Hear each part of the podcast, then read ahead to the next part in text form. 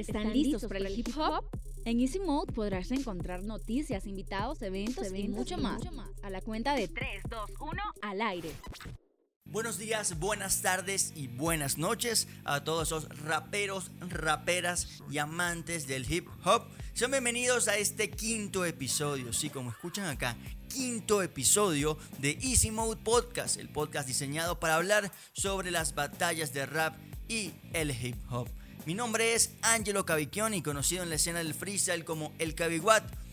Y soy un fanático total de las batallas, del freestyle y de todo el mundo del rap. Y para mí es un placer conversar con ustedes sobre el apasionado mundo del hip hop. Si estás viendo este, este capítulo a través de YouTube, recuerda suscribirte y activar la campanita. Si me estás escuchando a través de Spotify, Apple Podcast, Google Podcast o Deezer, recuerda seguir el podcast. Puedes darle ahí a seguir el podcast y recuerda que todos los días lunes venimos con nuevo episodio. Entonces, si, te suscribes, por lo menos en YouTube, y activas la campanita, te va a avisar inmediatamente cuando yo suba un video, igual que en todas las plataformas de streaming musical.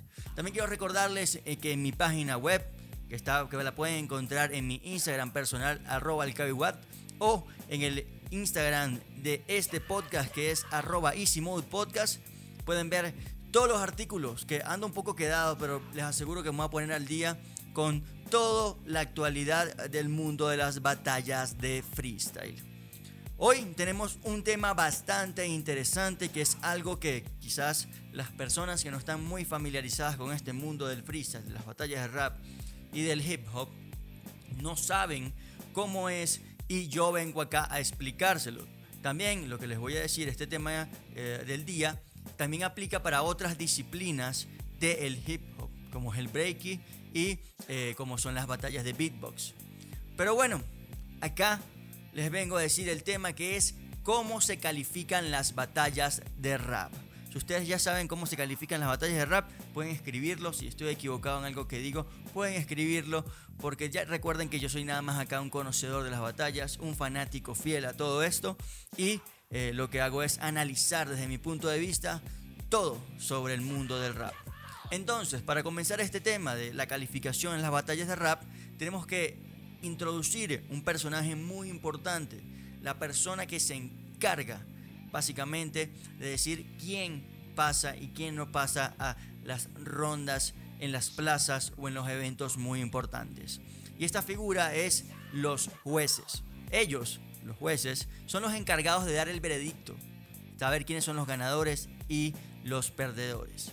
Siempre estos jueces se busca que sean imparciales, que sean imparciales, no pueden tener nada que ver con ningún participante, no puede ser el hermano, el tío, el primo, porque ya saben que eso puede eh, alterar los resultados. Además, si es una competencia internacional, se busca que los jueces sean de diferentes nacionalidades. ¿Por qué?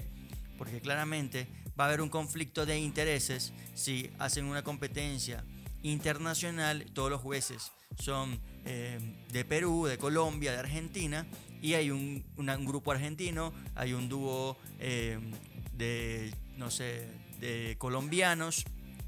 Esto puede hacer que el resultado varíe y se vaya más por nacionalidad que simplemente por la forma en que las personas batallan. Entonces, para cuidarse en salud, como se dice, eh, siempre se busca que sean de diferentes nacionalidades. Otro ítem importante que hablar de los jueces es que no son lo mismo decir los jueces de plaza y los, jueces de eventos. ¿Por qué? Porque hay diferentes maneras de llevar eh, estos eventos. En las plazas es muy diferente la emoción, por, por ejemplo, a eh, no sé, a un evento muy grande reconocido internacionalmente. Por lo menos en las plazas tienes que saber otras referencias que no la tienen por lo menos jueces de, eventos. Entonces eso es bastante importante, uno tiene que estar al día, tiene que estar en ese mundo para poder ser un juez de plaza importante. Además que se evalúa diferente, por ejemplo, claramente por la posibilidad económica que tienen los eventos, ellos tienen dispositivos electrónicos donde pueden allí eh, poner eh, sus veredictos de las batallas, el puntaje que quieran darle, eh, si tienen que tener alguna anotación extra, lo, tienen en esos dispositivos. En cambio, en las plazas se utilizan muchas veces lo que son papel y lápiz tradicional, el papel y el lápiz. Otras veces eh, se utilizan también dispositivos electrónicos como eh, los smartphones para ir anotando allí los puntajes y como les dije antes, alguna comentario que tengan en la batalla, algo que se les ocurrió. Los jueces eh, a veces cambian eh, lo, que, lo que es su veredicto luego de que finalice la batalla, luego que entienden bien una rima, entonces es importante tener esa parte donde anotar. Eh, y además en las plazas existen varios formatos para poder calificar. Por ejemplo, en la liga que yo hago parte, donde soy alguno de los soy parte del equipo organizador de esta liga, que se llama la Fogata Freestyle. En esta liga tenemos una manera diferente de evaluar, debido a que estamos en una institución educativa, estamos en una universidad, allí eh, también nos exigen ciertos eh, reglamentos, ¿no? Entonces, nosotros tenemos, por ejemplo, el eh, ítem de que no, no puedes utilizar groserías a la hora de decir, de batallar. Entonces, con esto buscamos que sean un poquito más intelectuales esas rimas, que lleguen también con más pensamiento, que sean más difíciles de eh, elaborar que solamente eh, decir un insulto y ya. Además que mm, estamos en una, como en una institución educativa donde allí hay ciertos parámetros, entonces tenemos ese como un parámetro principal, por ende los jueces que lleguen a esta liga, que tengan que evaluar, se les explica siempre, o si yo estoy jueceando, ya yo lo sé, que se les va a bajar puntos a los participantes por eh, alguna grosería dicha. Eso también se, le, se les explica a los participantes, se les explica al público también. Entonces todos estamos claros con lo que hay que hacer y así se puede eh, calificar de una forma correcta. Ellos saben si dicen alguna grosería que se les baja automáticamente puntos por ello. También hay otras eh, maneras como eh, el clásico mano alzada que utilizan algunos jueces o en algunas plazas, que básicamente es cuando todavía no se ha decidido quién es el ganador, ellos tienen que empezar, los, los contrincantes tienen que empezar a rimar y a rimar y a rimar, y los jueces, mientras tengan ya su veredicto, si les parece que ya lo tienen, levantan la mano. Entonces, cuando ya los tres jueces tengan la mano levantada, dan el veredicto inmediato de quién es el ganador.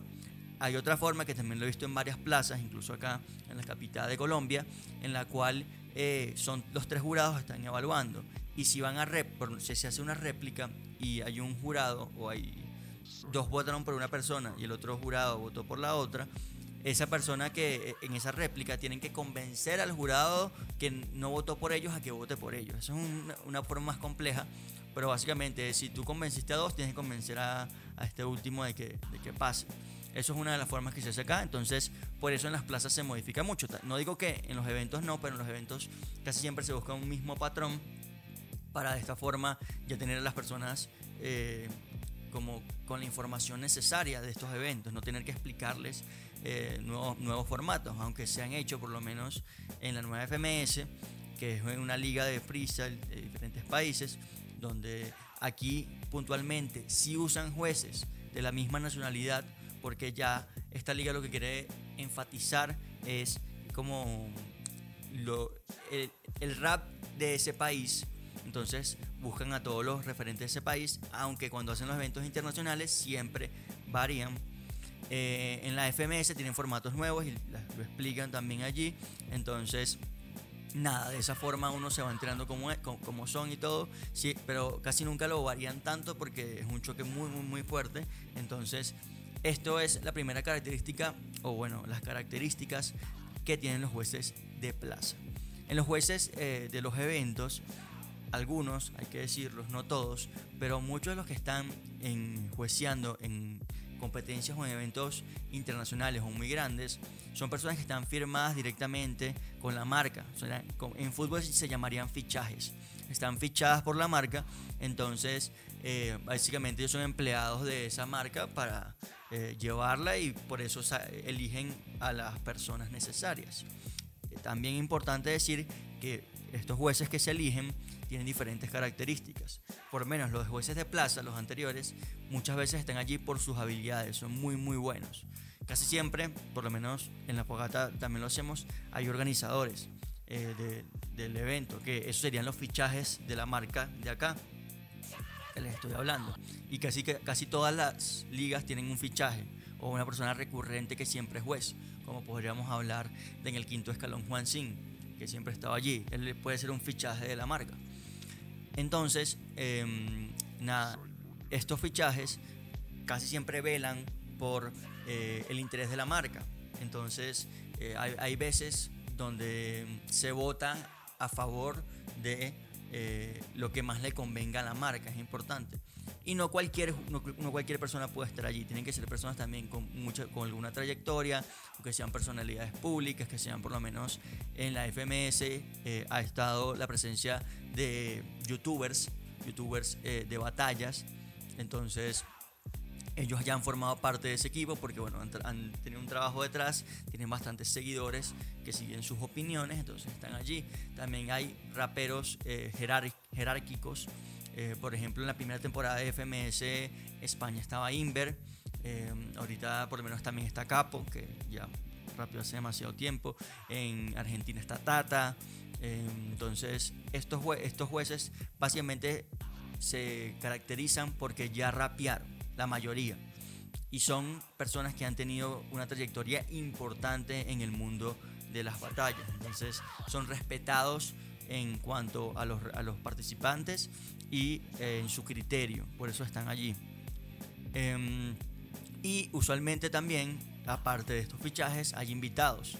Por ejemplo, en la Red Bull Batalla de los Gallos, siempre o la mayoría de las veces buscan un cantante y no sé por qué, un cantante que esté de moda, que esté pegado o que haya estado también en el mundo de las batallas. Entonces, eso también mueve muchas personas, crea interés y bueno, tienen ese mm, factor eh, diferenciador que dicen, bueno, esta persona no es tan cercana a las batallas. Por ejemplo, en un tiempo estuvo Calle 13, eh, en otro, en otro eh, edición estuvo Duki, que Duki sí estuvo en las batallas, pero ahorita está casi todo en, en la música. Estuvo Dani también. han estado varias personalidades que ya no están, están alejadas del freestyle, aunque ahorita están enfocándose que sean más de freestyle que solamente de música. Y eh, ese invitado como que puede causar polémicas o puede tener un veredicto diferente que también a veces es eh, chévere verlo. En Venezuela pasó en No si están pollos, que estuvo eh, Manuel Arredondo, si no me equivoco, que es el host de una... ¿Qué? Un web show que se llama eh, entre grados. Él estuvo allí también. Entonces, casi siempre se busca esa una persona externa de invitados, como que hace que el evento pueda cambiar en cualquier instante. Ahora, también les comenté antes que tienen que ser imparciales. Esto lo demostró De Toque, aunque De Toque ha tenido varias polémicas que hablaré en otro episodio sobre la censura, que lo tengo pendiente. Esto ya estuve discutiendo con un amigo de México sobre ello. Pero bueno, lo comentaré más en otro episodio. Eh, de Toque dijo eh, en un streaming que él estaba haciendo, que también yo, yo hago muchos paréntesis, pero pronto estaremos en Twitch, por si quieren escucharme por allí y verme y comentar batallas en vivo, voy a hacerlo a través de Twitch. En su cuenta de Twitch, De Toque dijo que no sería juez de esta Red Bull Argentina, porque según su criterio había muchos de sus amistades, de sus cercanos, de sus viejas amistades que llevan realmente con él muchos años y eh, consideró pues que quizás podría haber un conflicto de intereses o se podría perjudicar él como persona si le vota a alguien. Eh, diría, no, es que es porque es amigo de tal, o simplemente eh, para que se quede más limpio el evento, él anunció, según lo que él dijo allí, ni siquiera le había avisado a los organizadores de la Red Bull Argentina que no iba a estar como juez. Entonces esto es un claro ejemplo de que los jueces sí pueden ser influenciados ¿no? por eh, las personas que estén allí. Ahora, ya les hablé de la figura del juez. Ahora les, me preguntarán ustedes cómo se califica. Ya yo les dije más o menos algunas en la plaza, pero eh, ya las plazas también han evolucionado y han aplicado formatos de grandes competencias. Por ejemplo, ahora en la FMS me atrevería a decir que en la Red Bull, aunque no está muy claro eh, cómo, cómo se evalúa en la Red Bull, pero bueno, en la FMS, que es el formato que ahora casi todas las personas utilizan, se evalúa patrón por patrón.